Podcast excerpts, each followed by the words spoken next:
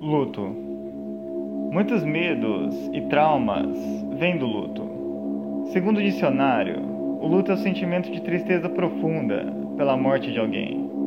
O luto é uma reação natural e temporária. E apenas um mês foi o tempo que New Order teve para absorver o suicídio do amigo e parceiro de banda Ian Curtis e levar suas vidas dali em diante. Uma nova banda, uma nova ordem das cinzas do Joy Division ao mainstream mundial, porque New Order é especial.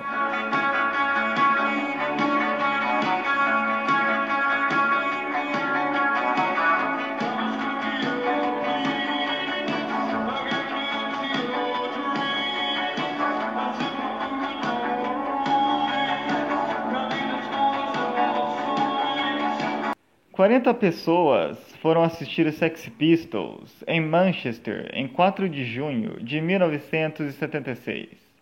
Um público ridículo, mas praticamente todos que estavam no local formaram uma banda de rock. Morrissey faria o The Smiths, Mark Smith o The Fall, Howard Devoto e Pete Shelley estavam nos Buzzcocks.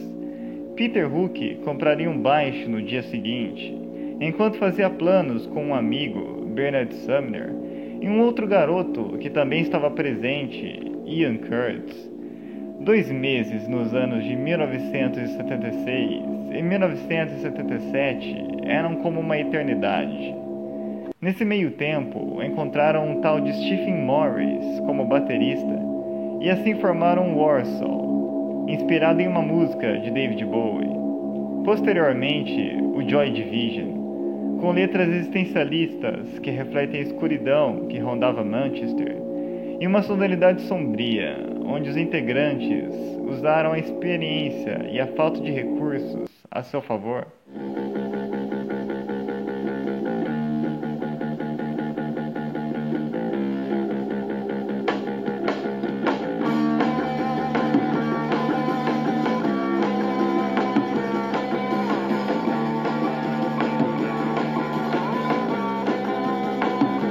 Apesar de perrengues na estrada, um comportamento errático com os ataques epiléticos dentro e fora de palco de Ian Curtis, Annual Pleasures é lançado em junho de 1979.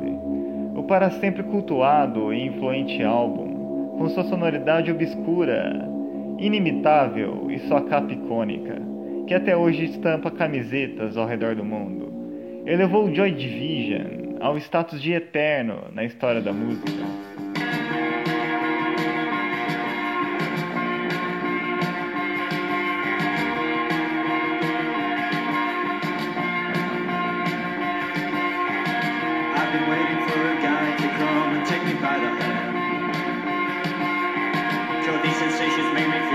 E já com o segundo álbum em andamento e uma turnê americana agendada, Ian Curtis não suporta a pressão e se enforca em sua casa em 18 de maio de 1980. Foi o fim de uma era e o começo do desconhecido. Closer é lançado como um álbum póstumo e a atmosfera é pesada. Muitos achavam que eles não iriam se recuperar. E o New Order surge com as mesmas letras existencialistas e a sonoridade escura. Talvez era como eles sabiam fazer, mas algo precisava ser mudado estava sendo mudado e realmente mudou.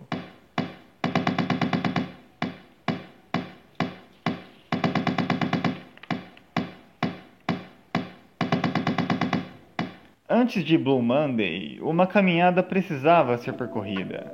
Ainda sob a sombra do Joy Division, um pouco mais de cor era necessária. E a mudança começava pela adição da tecladista Gillian Gilbert, juntamente com o single Everything's Gone Green. Um pouco de dance music em cima de uma base pós-punk começava a aparecer. O álbum Movement de 1981 era um primeiro sinal de vida. A influência de Kraftwerk acompanhava o grupo ainda mais de perto, até que a fusão do experimentalismo da música eletrônica, ritmos dançantes, aliada com o rock, transformaram o New Order como pioneiros do dance rock, simplesmente inovadores. Enquanto Blue Monday foi um divisor de águas, Temptation foi a consolidação do estilo. E outras faixas do álbum Power, Corruption and Lies de 1982, como Age of the Consent, 586, Your Silent Face e Ultraviolence, elevaram o álbum e o próprio New Order como status de clássico atemporal.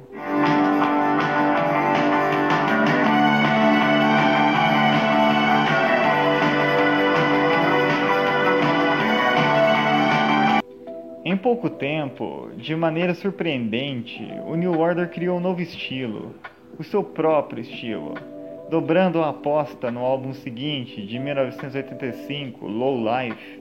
O New Order ditava a estética dos anos 80, e a sonoridade dos sintetizadores ganhava aclamação da imprensa, do público e de seus pares musicais.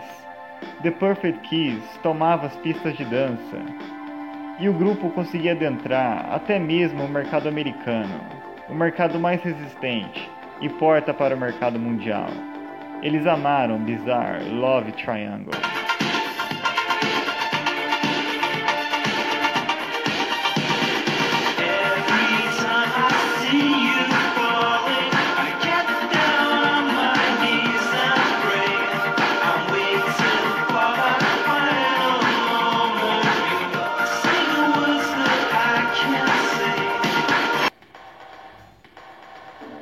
Toda essa volta por cima proporcionou o grupo até navegar por ter territórios estranhos, como Acid House no álbum Technic de 1989, e popularizar totalmente o estilo.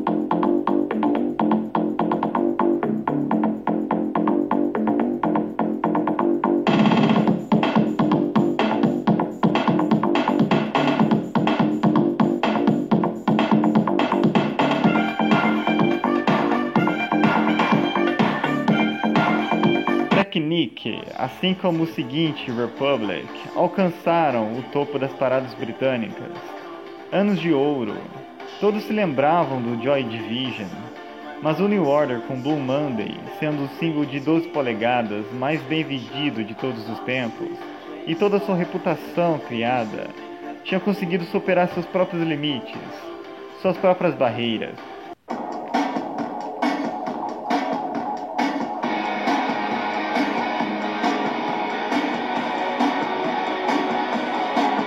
Administrar uma banda por 40 anos não é uma missão fácil.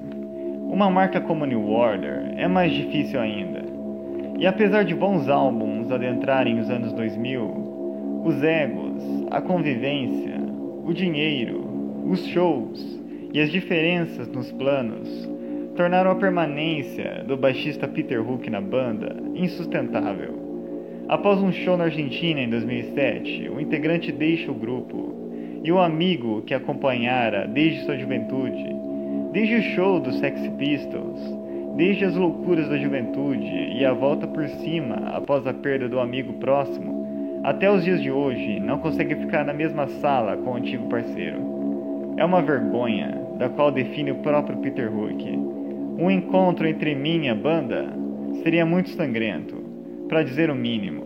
Estamos no meio de uma batalha legal, Pense no seu pior fim de relacionamento e multiplique por 10.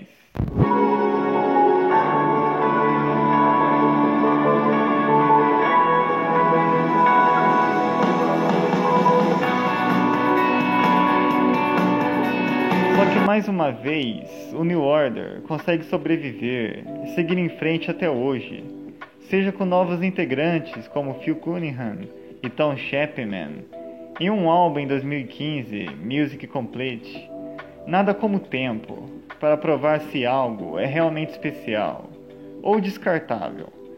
Quando alcançar o topo das paradas e ser tocado na pista de dança realmente significava alguma coisa, algo visionário, podemos dividir a música antes de New Order e pós New Order.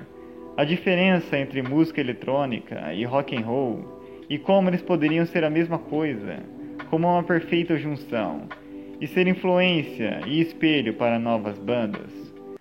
O amor pode nos destruir, nos separar, mas antes pode nos reinventar e nos fazer dançar em tempos difíceis.